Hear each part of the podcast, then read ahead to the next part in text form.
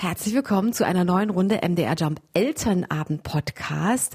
Der Podcast für uns Eltern, bei dem wir uns ab und zu mal eine kleine Hilfestellung von Expertinnen und Experten holen. Ich bin Bernadette und bequatsche natürlich die Themen mit unseren Experten. Was haben wir alles schon gehabt? Wechselmodell, Trennungskinder, Taschengeld, Ernährung, Haushalt helfen, Beziehungsprobleme, Haustiere, Kindernamen oder auch die Schulprobleme, die gab es letzte Woche.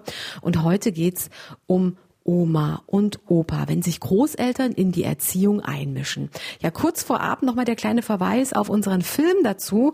Der lässt sich wie immer ganz nett dazu schauen. Gibt's auf jumpradio.de beziehungsweise dann auf unserem Insta und auf unserem Facebook-Kanal. Wie ist es denn mit den Großeltern? Also ganz klar, in jeder dritten Familie helfen die Großeltern bei der Kinderbetreuung mit. Tendenz steigend, da ja immer häufiger beide Elternteile in Vollzeit arbeiten und für jede Unterstützung dankbar sind. Ne? Aber wenn die Hilfe zur Einmischung Einmischung gerät, dann bleiben Streits oft nicht aus. Darüber erzähle ich heute, hole ein bisschen Rat für uns alle von Barbara Trapp-Otto. Sie ist systemische Familientherapeutin in Leipzig. Was sind denn typische Erziehungsthemen, bei denen Eltern und Großeltern, komme ich gleich mal mit der Keule um die Ecke, in Streit geraten? Also aus meiner Erfahrung, aus meiner praktischen Erfahrung, ähm, ist es so, dass ja häufig die Eltern sich eher an mich wenden, seltener, aber auch die Großeltern. Und es geht sehr oft um lebenspraktische Dinge, zum Beispiel äh, die Ernährung der Kinder. Da sind unterschiedliche Vorstellungen da. Aber auch ähm, Disziplinvorstellungen, also die Idee, wie sollen die Kinder erzogen werden, was sollen die tun und was sollen die eher lassen. Mhm. Da gehen die Vorstellungen gelegentlich auseinander. Das ist ja dann auch so ein, so ein Generationending, sage ich jetzt mal. Ja. Ne? Die Großeltern, die hatten ja immer noch eine gewisse Strenge. Heute geht's ja alles in Richtung anti-autoritäre Erziehung und das genau. Kind soll sich ausleben und soll sein, wie es ist, möglichst ohne großartige Regeln und Grenzen. Ne? So ist es ja in vielen, vielen Richtungen. Und ich könnte mir vorstellen, genau, dass es da öfter mal hapert. Ne? Ja, es geht oft um Grenzen setzen, wann Grenzen gesetzt werden und wie. Das ist übrigens nicht immer so, dass die Großeltern die Fraktion darstellen, die, die für strenge, enge Grenzen plädiert. Mhm. Manchmal ist es auch andersrum. Mhm. Und ähm, was bei denen die Kinder alles dürfen. Genau. Und die Eltern eher sagen, das möchte ich nicht, dass das Kind bei dir alles darf oder wir möchten das nicht, weil bei uns ist es dann schwierig, so sozusagen das alles wieder einzufangen. Mhm. Und das andere ist auch, dass unterschiedliche Lebensstile und Lebensentwürfe eine Rolle spielen. Also ich sage mal das Stichwort Nachhaltigkeit und Abschied nehmen von materiellem Konsum. Mhm. Das spielt bei Eltern, ähm, jungen Eltern eine größere Rolle als früher. Und Zumindest im urbanen das, Raum, ne? Also ja. da auch nicht bei allen natürlich. Das ist für Großeltern oft schwer nachzuvollziehen, wenn es zum Beispiel ganz konkret darum geht, wir wollen den Kindern gern was schenken und die wünschen sich dies und das und die Eltern sagen, nein, das mhm. gibt es nicht. Wir wollen nur ganz wenig und wenn nur pädagogisch sinnvolles mhm. Spielzeug. Und da gibt es oft Auseinandersetzungen, ja. Schönes Holzspielzeug. Genau. Anstatt immer das, was fiebt und piept und laute Geräusche genau, macht. Genau, die Elektronikspielzeuge sind bei Kindern beliebt und das sehen natürlich manche Eltern kritisch und dann werden die Wünsche an die Großeltern herangetragen mhm. und Großeltern machen ja in der Regel ihre Enkel gerne glücklich und da gibt's dann, ja, gibt's Auseinandersetzungen. Ne? Ich würde nicht sagen Streit, Auseinandersetzungen halte ich für was ganz Wichtiges mhm. zwischen Eltern, Großeltern oder zwischen Eltern und Kindern. Das ist ja nichts Schlimmes und ganz im Gegenteil was Förderliches für, für jede Entwicklung. Ansonsten ist es Stillstand, aber große, erstarrte Meinungsverschiedenheiten sind sicherlich eher schwierig. Da bleiben wir doch gleich mal bei dem Thema, den Enkelkindern was Gutes tun oder anders ausgedrückt, verwöhnen. Inwieweit ja. dürfen denn Oma und Opa die Enkel verwöhnen? Ab wann ist dann genug genug? Also ähm, für Großeltern ist es wirklich wichtig, dass sie wissen, dass auch von den Eltern klar transportiert wird, also gesagt wird, an welchen Stellen sind da Grenzen zu setzen. Da gibt gibt es ja keine pauschalen Regeln. Aber wenn Eltern der Auffassung sind, dass Kinder kein Fleisch essen sollten oder kein Zucker bis zum dritten Lebensjahr mhm. essen sollten, das sind ja durchaus Auffassungen, die jetzt schon ähm, üblich sind, dann sollten Großeltern nicht was anderes machen und nicht an den Eltern vorbei agieren. Ansonsten ist es so, dass es üblich ist und schon immer so war, dass Großeltern mehr Spielräume geben als Eltern. Mhm. Und auch, ich glaube, alle Eltern sollten ihren eigenen Eltern, also den Großeltern der Kinder, so einen Bonusspielraum geben fürs Verwöhnen. Das gehört absolut dazu, ja. Das gehört dazu und da dürfen auch mal Sachen erlaubt sein, die bei den Eltern überhaupt nicht erlaubt sind. Nicht so an den Eltern vorbei, dass sie das gar nicht wissen und nicht gerade an den Punkten, auf die die Eltern so einen ganz großen Wert legen, das gerade ganz anders machen. Das würde ich Großeltern überhaupt nicht empfehlen. Aber ein Spielraum sich gegenseitig lassen, da ist schon, ja, da ist Toleranz gefragt. Das ist das einfachste Beispiel, wie lange darf das Kind bei Oma und Opa aufbleiben. Ne? Oder wie viele Geschichten vorlesen. Da darf es bei Großeltern immer noch eine Portion obendrauf sein. Absolut. Ne? Ich finde, dann sollte man auch nicht sauer sein, sondern einfach denken, ach komm, es sind Oma ja. und Opa. Ne? Genau. Man sollte das entspannt sehen, zumindest bei solchen Themen. Wenn es natürlich um äh, Werte geht, die man als Eltern vertritt, wo dann Oma und Opa so ein bisschen reingrätschen, wie gerade vielleicht bei Ernährung oder Zuckerkonsum, genau, dann sieht es schon ein bisschen anders aus. Dann müsste man vielleicht dann doch mal ein bisschen miteinander reden. Man muss drüber reden. Ne? Oder bestimmte Art von Spielzeug, was wir vorhin schon hatten. Wenn die Eltern sagen, ich möchte kein Kriegsspielzeug oder ich möchte keine, das ganze Kinderzimmer voller fiebender und kreischender und einer Kleinkindcomputer ja, und, genau. äh, und Geräte. ich weiß gar nicht, wie die alle heißen. Also jedenfalls sowas wollen die zum Beispiel nicht, die Eltern. Und dann ist es nicht günstig als Großeltern genau das zu übergehen. Das mhm. hat auch was mit Respekt zu tun. Mhm. Vor der Erziehungsaufgabe und vor, ich sag mal, auch der Chefrolle der Eltern. Mhm. Mhm. Alle, ja. Wir hatten das vor ein paar Minuten schon mal ganz kurz angerissen, und zwar den Generationenkonflikt. Inwiefern bzw. inwieweit hat sich denn der Erziehungsstil so über die Generationen verändert? Nehmen wir mal das Beispiel unserer Großeltern und dann jetzt wir mit unseren Kindern. Oder hat er sich überhaupt geändert? Also ich glaube schon, dass sich sehr viel verändert hat und Veränderungen im Erziehungsstil spiegeln ja letztlich auch Veränderungen in unserer Gesellschaft und Erfordernisse.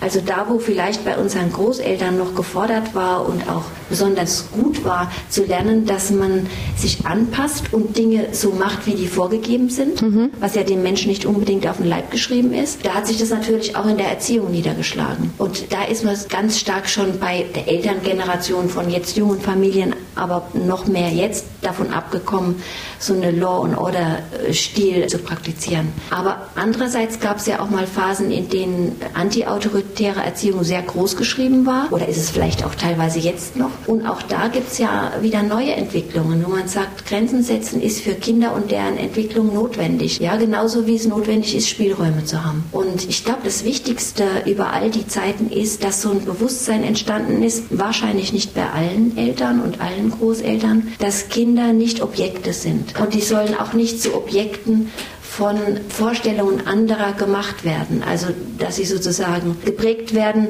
dahingehend, dass sie die Wünsche und Wertvorstellungen anderer zu verwirklichen haben. Das wäre ja der Begriff Objekt. Also, ich werde zum Objekt. Und das Gegenteil davon ist ja Subjekt. Also, ich nehme jetzt mal so zwei bisschen äh, sperrige Begriffe. Das heißt, ich bin selber die Person, die ein individuelles Empfinden und Bedürfnis hat und ich darf das äußern und ich darf auch herausfinden, ob sich das wandelt und so weiter. Also, mhm. dafür habe ich Spielraum. Das ist gemeint mit Spielraum man neigt ja immer dazu, sich selber zu überprüfen, wenn man dann vor einem Experten, einer Expertin sitzt, ne? Und ob man das auch so in der Art und Weise macht, wie es eigentlich gut ist. Aber ich habe immer gesagt, das sind kleine Menschen, die haben genauso Emotionen, die haben genauso einen Willen, die haben genauso ein Verlangen nach irgendwas. Und das soll man nicht einfach kleinreden, nur weil es Kinder sind. So, du bist jetzt ruhig und gehst hoch in dein Zimmer. Das geht natürlich gar nicht. Es wird ja immer von Generation zu Generation weitergegeben.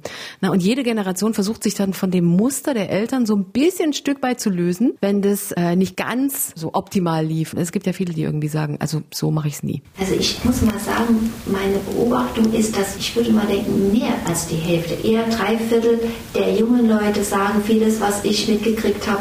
In meiner Erziehung würde ich auch gerne weitergeben. Ach, das ist aber toll. Mhm. Ich glaube, das ist die entscheidende, weil Sie nach Veränderung auch gefragt haben, mhm. entscheidende Veränderung in ja, so soll man sagen, in diesem Jahrhundert oder ja. Jahrtausend, weil das war, ich würde mal sagen, vor 50 Jahren noch nicht. Ja, genau. Also da war die Nachkriegsgeneration und die Eltern haben das noch so angenommen, wie sie erzogen wurden, haben aber dann gesagt, das weiß ich von meiner Mutti, also ich mache das mal nicht so. Die haben sich deutlicher absetzen ja. müssen und die haben auch eine, eine Leistung vollbracht. Das finde ich auch was ganz Wichtiges, dass die junge Generation nicht in jedem Fall und immer aber auch in der Lage ist, die Leistungen von Großeltern, das sind ja dann Großeltern, zu sehen über die Zeit. Also ich versuche meistens Verständnis äh, für alle aufzubringen, um zu sagen, ja, sie haben es ja nicht anders beigebracht bekommen. Ja. Und äh, finde es eigentlich immer ganz cool, ähm, wenn jemand dann so weitsichtig ist und sagt, ja, ich habe es so beigebracht bekommen und so war es bei mir, aber ganz optimal war es vielleicht nicht. Und das finde ich dann immer toll. Auf der anderen Seite, wenn man jetzt noch eine Generation nach hinten springt, die Nachkriegsgeneration oder die Kriegsgeneration, naja, die hatten ja mit ganz anderen Problemen zu kämpfen. Also, dass das da irgendwie ein bisschen mit Härte und Strenge und mit schnellen Ansagen war, das ist ja ganz klar. Ich meine, die haben ums Überleben gekämpft. Kann man eigentlich fast gar nicht vergleichen. Genau, das spielt eine andere, äh, das war in einem anderen Kontext, wenn es ums Überleben geht. Das sind vielleicht auch so langfristige oder längerwierige Diskussionen über, wonach ist dir gerade, was möchtest du, einfach gar nicht zielführend. Und dann äh, gehen wir doch gleich mal zum nächsten Thema, machen wir mal einen harten Cut. Gibt es denn Themen, bei denen sich Großeltern auf jeden Fall einmischen sollten? Also einmischen kommt eben auch darauf an, wie.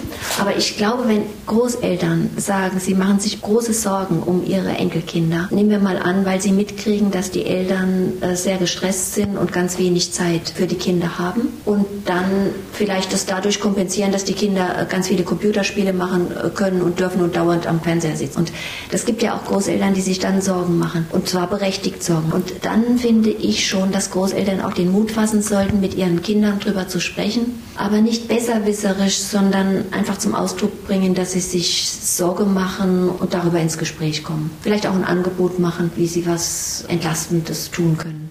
Manchmal merkt man es ja selber nicht. Also dann braucht es ja den Blick von außen. Aber an der Stelle, glaube ich, zeigt sich ganz deutlich, ob es noch Altlasten in der Beziehung zwischen den Eltern und den Großeltern. Also wenn da noch alte Themen drunter liegen, dass die Kinder sich sowieso immer nicht gesehen gefühlt haben von ihren eigenen Eltern. Und jetzt in der Großelternrolle ist das noch nicht befriedet. Also sie haben immer noch den Eindruck, sie werden nicht wertgeschätzt und sollen irgendwas machen. Also werden wie ein Objekt behandelt, ja. was tun soll, was den Großeltern entspricht. Dann ist es ja eine Fortsetzung und dann müsste man, glaube ich, erst das Thema klären erst das Thema, was zwischen Eltern und Großeltern besteht und dann auf das Thema von Eltern und Kindern gehen. Genau. Ah ja, okay. Also immer der Reihe nach. Ja, im Grunde der Reihe nach. Wobei oftmals eine Aufarbeitung im Sinne von, ich kann das alles mit meinen Eltern klären, was die an mir sozusagen, ich sag's mal jetzt krass verbrochen haben, das ist oft eine Traumvorstellung, die nicht so umzusetzen ist. Ne? Aber wenn ich weiß, da gibt es Konflikte und ich springe da an, weil die Eltern wollen vielleicht heute in ihrer Großelternrolle mir einen ganz guten Rat geben, möglichst keinen Ratschlag, sondern einen guten Rat. Als Beispiel, die haben eine Befürchtung, die berechtigt ist. Und ich bin aber trotzdem, ich reagiere komplett allergisch auf sowas, weil ich das als Einmischung empfinde. Ah, ja. Ist das zum Beispiel, zum Beispiel ja auch schon ein Anzeichen dafür, dass ich auf was Altes reagiere. Okay, das wäre nämlich meine nächste Frage gewesen. Wie reagiere ich denn als Eltern, wenn mich das Einmischen von Oma und Opa wirklich nervt, wenn mir das zu weit geht? Dann hat das meistens auch ein Thema, also was schon länger zurückliegt. Ja, also ich will mal so sagen, wenn ich jetzt merke, ich reagiere sehr aufgebracht und genervt, weil die Oma, also meine Mutter, mir jetzt sagt, äh, dass ich da und da irgendwas doch auch ähm, anders machen könnte, dann könnte es natürlich auch sein, dass ich an dem Tag, wo sie mir das sagt, völlig gestresst und genervt bin und einfach gar nichts mehr bei mir ankommen kann.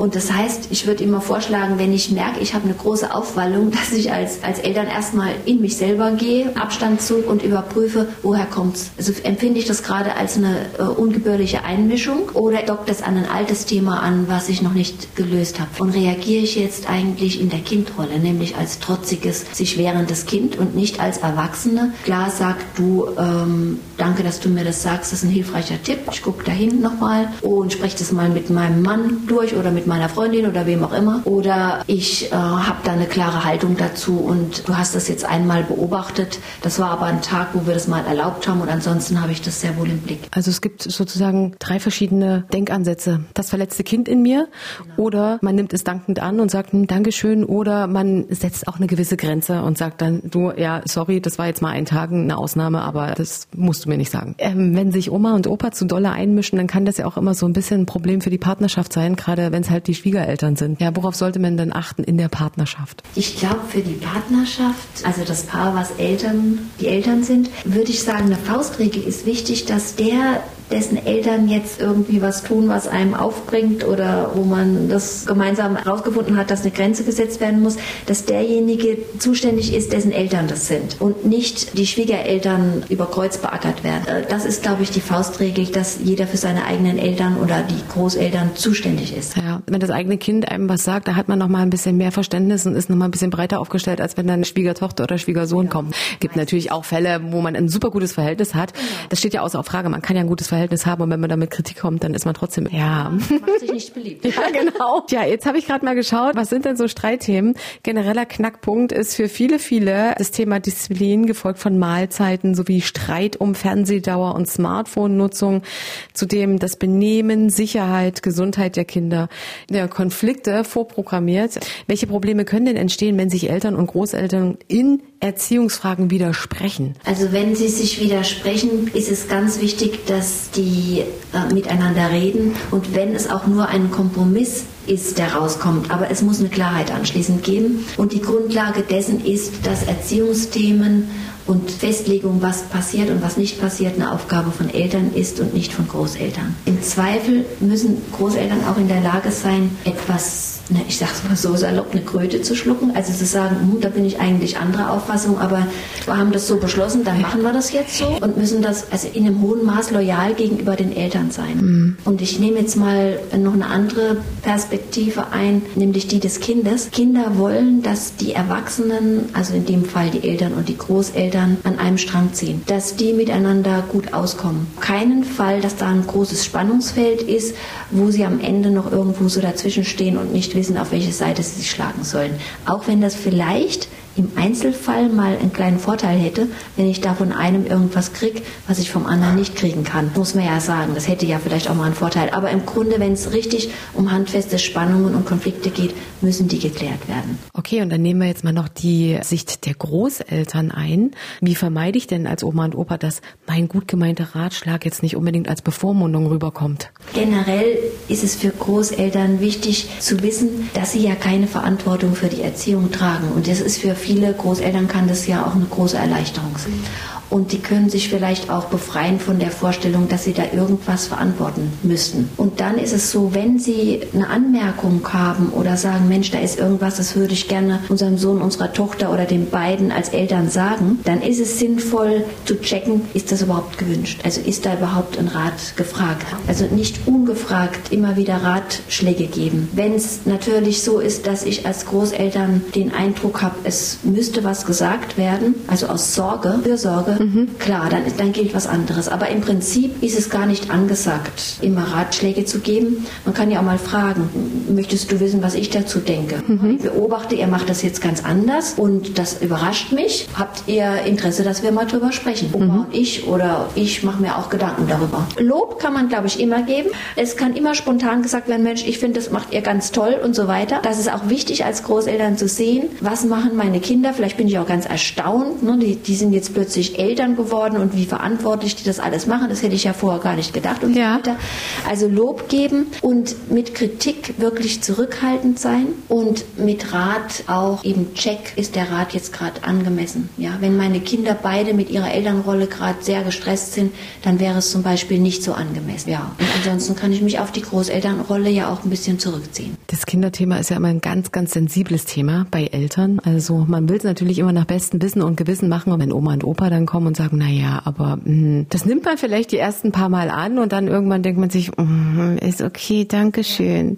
So, ne? Klar, Eltern sind natürlich, gerade wenn das erste Kind kommt, ist doch klar, alle Eltern, und das waren die Eltern vorher auch in jeder Generation, ja. natürlich zunächst mal verunsichert, weil man hat was Neues, man hat eine neue große Aufgabe und hat ja noch keine Vorerfahrung. Also das ist normal und da ist es wichtig, dass die Großeltern nicht zu so sehr dazwischen grätschen. Und es gibt noch eins, was mir gerade einfällt. Es ist total wichtig, dass Großeltern dran denken, dass sie Rat oder ganz besonders auch wenn es ein kritischer Rat ist oder eine kritische Rückmeldung, das nicht vor den Kindern machen. Mhm. Das ist, glaube ich, auch egal, wie alt die sind. Ich würde da auch die Babys dazu zählen. Die meisten Leute sagen ja immer, spielt keine Rolle, das kriegen die nicht mit, aber die kriegen sehr wohl äh, Stimmungsschwankungen und Spannungen. Und das ist wichtig, sich einen ruhigen Moment zu suchen, wann ich denke, meine Tochter, mein Sohn, also aus der Großelternsicht, die sind jetzt auch entspannt und wir können ein gutes Gespräch auf Augenhöhe, mhm. auf der Erwachsenenebene Ebene und nicht mehr äh, wir als Eltern wissen was besser für dich, weil das ist abgeschlossen, ja. Ich habe ja eingangs gesagt, also so ziemlich bei jeder dritten Familie sind die Großeltern aktiv im Familienleben mit drin und behüten auch dann die Enkel. Aber Sie sehen das jetzt schon wieder ein bisschen anders. Ähm, also Statistik hängt ja immer ein bisschen der Realität hinterher. Also meine Beobachtung ist, dass inzwischen, ich würde mal sagen, fast die Hälfte aller jungen Familien auch auf die Betreuung von Großeltern mit angewiesen ist, ist natürlich jetzt auch in der aktuellen Pandemiekrise beziehungsweise schon länger andauernden nochmal verstärkt gewesen. Mhm. Aber prinzipiell durch die Doppelberufstätigkeit von beiden Eltern, die ja zunimmt, immer mehr und vor allen Dingen auch der zeitige Wiedereinstieg von Frauen in den Beruf, übrigens auch schon relativ früh, im frühen Kindesalter, sind Großeltern einfach gefragt viel gefragter als vorher. Allein auch bei Alleinerziehenden. Und bei Alleinerziehenden ist es ein ganz, ganz großes Thema. Da gibt es überhaupt viel zu sagen. Ähm, da sind ja auch Spielräume, irgendetwas selber zu bestimmen, einfach auch geringer ne? aus finanzieller Not. Also bei den Familien, wo Eltern äh, zusammenleben und gemeinsam die Kinder erziehen, da ist es ja ganz häufig so, dass die eben angewiesen sind, nicht nur auf Bespaßung der Kinder, sondern mhm. regelrecht auf Betreuung und Begleitung und die Großeltern übernehmen dann große Zeitanteile und damit auch Erziehungsaufgaben. Und das ist eine Sache, wo ich wichtig finde, also die einfach zu respektieren ist und wo umso mehr Absprachen erforderlich sind zwischen Eltern und Großeltern, weil die Großeltern natürlich sich selber da auch einbringen können müssen. Also das ist eine Gratwanderung. Wie weit kann ich denn eigentlich meine eigenen Erziehungsvorstellungen noch durchsetzen, wenn ich das zum Beispiel zu 50 Prozent gar nicht mehr ausüben kann als mhm. Eltern? Und da ist eigentlich das Rezept für alles Gespräch und im Zweifel auch eine Auseinandersetzung über diese Themen. Ähm, und ich glaube, die Grundlage ist auch, eine Dankbarkeit, eine gegenseitige sich zu zeigen. Also Dankbarkeit seitens der Großeltern, dass sie so eine Aufgabe übernehmen können und dürfen, weil das ja auch ein Jungbrunnen für Großeltern sein kann und schön sein kann, mit den Enkeln viel zusammen zu sein. Und das ist auch ein Vertrauensbeweis von Eltern, äh, gesetzt den Fall, es ist jetzt nicht nur aus der Not geboren.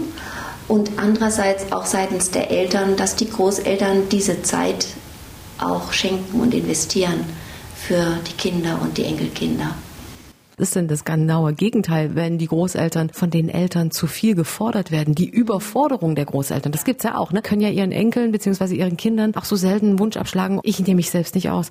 Mama, ich müsste heute unbedingt nochmal und ähm, jetzt klappt das irgendwie nicht. Könntest du oder könntet ihr vielleicht bitte nochmal kommen? Ich meine, meine Mama hat noch nie Nein gesagt. Und das ist jetzt nur ein Beispiel. Bei manchen ist es ja immer an der Tagesordnung, dass die Großeltern immer einspringen und hin und her kutschen und zu dem Verein fahren.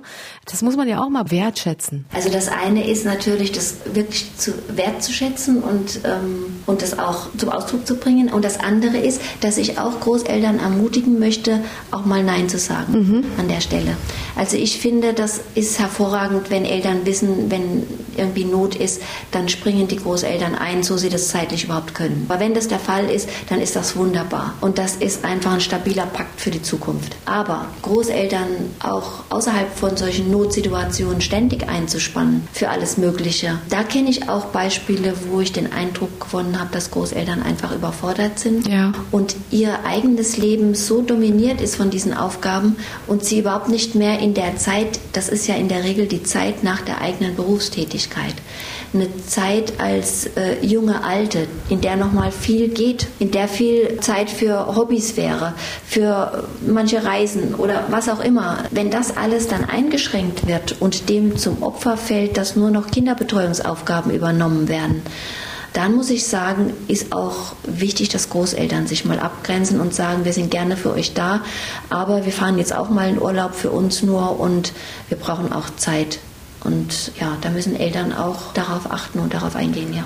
Kann sich da bei Großeltern im schlimmsten Fall auch eine Antipathie gegenüber den Enkeln entwickeln, wenn sie zu oft in Schlag genommen werden? Ja, ich glaube, es gibt so ein so ein Liebesgehen von Großeltern ja. zu Enkeln, dass es selten in eine Antipathie umschlägt gegenüber den Enkeln. Aber ich könnte mir eher vorstellen, dass es eine Antipathie gegen die eigenen Kinder, gegen ne? die eigenen Kinder, ja. weil, weil vielleicht die Großeltern sagen, die nehmen keine Rücksicht oder die fordern das immer von uns ab und wir können so schlecht abschlagen, ja. Es gibt schon die Möglichkeit, dass Großeltern aus einer Überforderung heraus sich beginnen, auch gegenüber ihren Enkeln abzugrenzen. Und das wäre ein Alarmzeichen. Also wenn Großeltern einfach aus gesundheitlichen und Überforderungsgründen nicht in der Lage sind, zum Beispiel mit ganz kleinen Kindern, die jetzt doch ganz viel Aufmerksamkeit brauchen, ein 24-Stunden-Programm über Wochen zu absolvieren, dann wäre das äh, durchaus möglich, dass sie einfach sagen, wir sind zu alt, wir können das nicht. Ja.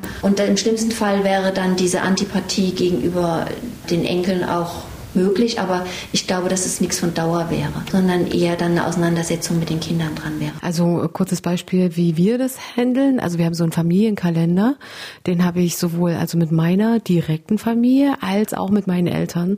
Und wenn wirklich bei mir mal Not am Mann ist, schaue ich zuerst da rein, ob es bei meinen Eltern irgendwelche Termine an dem Tag gibt.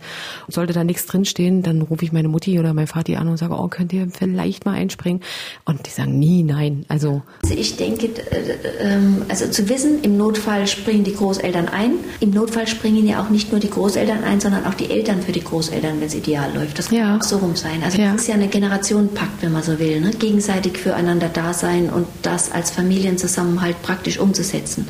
Und auch den Enkeln vorzuleben, wie das funktioniert. Ja. Sich gegenseitig zu unterstützen und eben sich nicht auszunutzen. Das ist ja ein Unterschied. Ne? Aber wie Sie schon eingangs gesagt haben, es hilft hier immer wieder das Gespräch, das Problem ansprechen. Ne? Genau, und dabei eben auch auf die Art des Gesprächs, auf die Kommunikation achten. So taktvoll zu sein, vorsichtig und ja. zu gucken. Ich meine, man kennt ja seine Eltern, man kennt ja auch das eigene Kind am besten. Und ja, es ist immer sinnvoll, keinen Vorwurf zu machen. Also nicht mit etwas Negativem anzufangen. Man sagt ja auch mit einer Du-Botschaft anzufangen. Du machst dies und das schon so oft und immer falsch. Das muss aus dem Repertoire gestrichen werden und eher den Satz mit Ich anfangen. Ich habe das jetzt gesehen und ich habe es beobachtet oder ich bin gerade irritiert, weil ich nicht weiß, wie ich mir das erklären soll. Ich mache mir Sorgen und so. Das ist besser, ja. Dann sind wir schon wieder durch mit dem Thema. Das waren ganz viele hilfreiche Tipps zum Thema. Inwieweit dürfen denn Oma und Opa unterstützen? Ja, das war Barbara Trapp-Otto in Leipzig. Ich danke Ihnen sehr herzlich, dass Sie mich empfangen haben hier in Ihrer Praxis. Den Film dazu gibt's natürlich wie immer auf jumpradio.de beziehungsweise auf unserem Facebook-Profil und auf unserem Instagram-Profil. Ansonsten bleibt mir nur zu sagen, äh, klickt den bitte und schaltet nächste Woche wieder ein, denn da geht's um das Thema Hausaufgaben. Hausaufgaben, bei den Hausaufgaben helfen oder die Kids die Hausaufgaben alleine machen und wo kann man sich Hilfe holen, wenn man merkt, ach, das klappt nicht so wirklich. Alles nächste Woche und ich danke euch fürs Zuhören. Klickt abonnieren. Wir würden uns freuen. Bis dann.